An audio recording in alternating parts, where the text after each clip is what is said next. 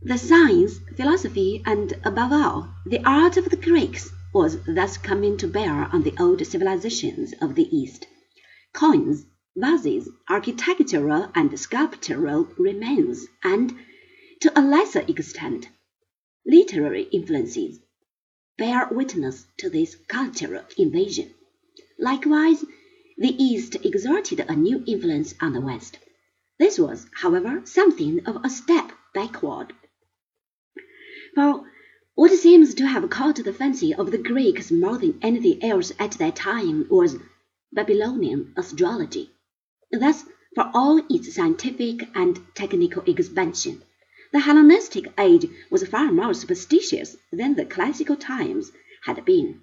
The same thing is recurrent under our own eyes.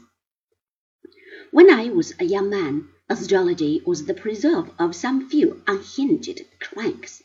Today, this disease is powerful enough to persuade those who control the popular press to carry columns on what is in the stars. Perhaps this is not to be wondered at, for until the Romans came, the whole Hellenistic period was unchecked, unsettled, and unsafe. The mercenary armies of warring factions infested the countryside from time to time. Politically, the new cities of Alexander lacked the stability of the older colonies, which had traditional links with the metropolis. The general climate of the times lacked a feeling of security.